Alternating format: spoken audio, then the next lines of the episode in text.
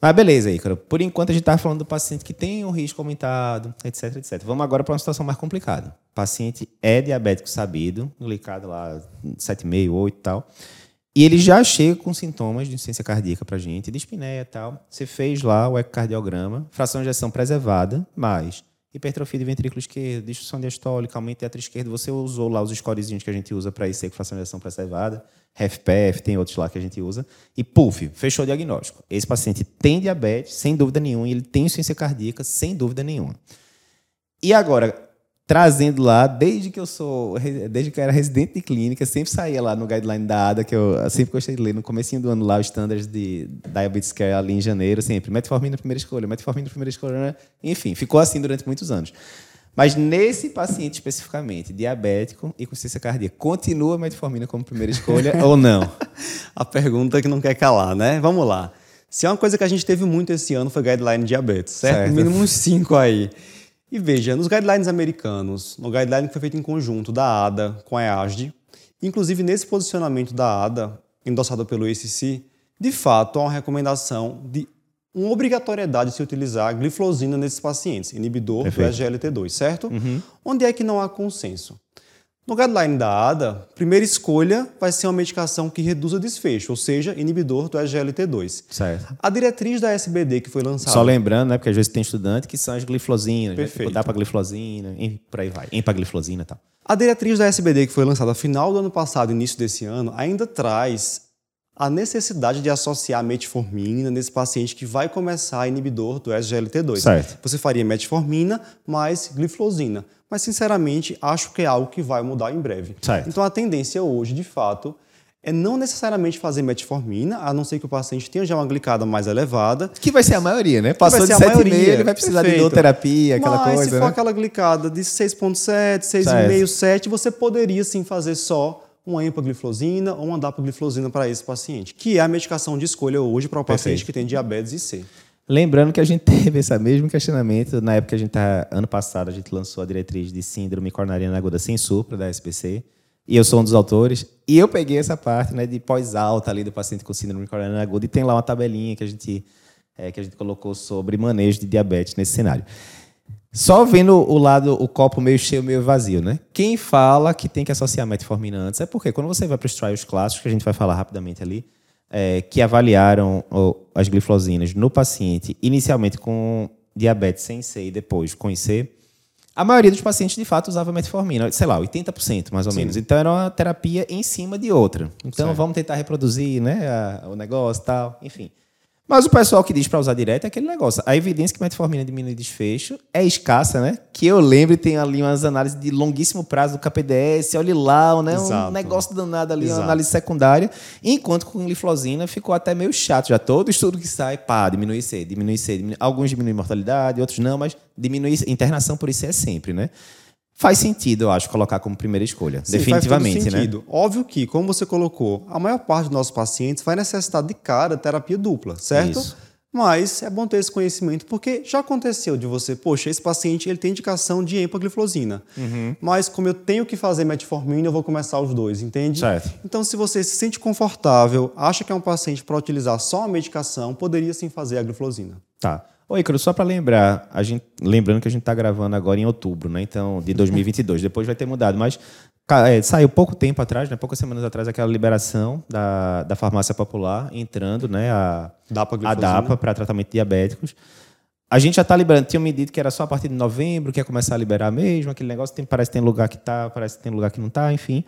Mas Todo paciente diabético eu posso prescrever já pela farmácia popular. Como é que ficou esse meio de Não, são pacientes com idade maior que 65 anos, maior ou igual, né? 65 anos, e que tenham doença cardiovascular aterosclerótica. Beleza. Então você informa, o paciente obviamente vai informar a sua idade, uhum. e aí é numa modalidade de qual a participação, digamos assim? Certo. Qual o pagamento, certo? Perfeito, Ele paga um perfeito. valor bem menor que aquele de mercado hoje da DAPA e consegue retirar a medicação via farmácia popular. Certo. Que já é um grande avanço. Lembrando que é agora. Se alguém estiver escutando em 2023, 2024, pode ter mudado. Pode, pode ter mudado. Mas lembrando que é isso. E é um avanço importante, porque com realmente, certeza, né? Com certeza. Mais uma vez, é, putz, trocentos trials, né? Dois trials grandes em ser é, fração de ação é, preservada, dois trials grandes de ser fração de ação reduzida, três trials enormes em pacientes diabéticos, né, sem ser, né, que são os trials originais. E, e é isso, né? Realmente é uma classe de medicações que entrou aí para mudar muito e muito na parte de ciência cardíaca, especificamente. Né? Fica tão paradoxal, Eduardo. A gente está falando tanto de redução de desfecho, redução de C, de infarto. A gente vai lá para o ambulatório do SUS, uhum. gliclazida, metformina, glibenclamida, metformina. Né? Então, é muito bom agora poder oferecer algo diferente para esse paciente. Sem dúvida, sem dúvida. E aí, vale a pena a gente pontuar uma coisa. Vamos lá. A gente hoje tem evidência tanto da EMPA quanto da DAPA na IC de fração de ejeção preservada certo. e na IC de fração de ejeção reduzida, né? uhum. né?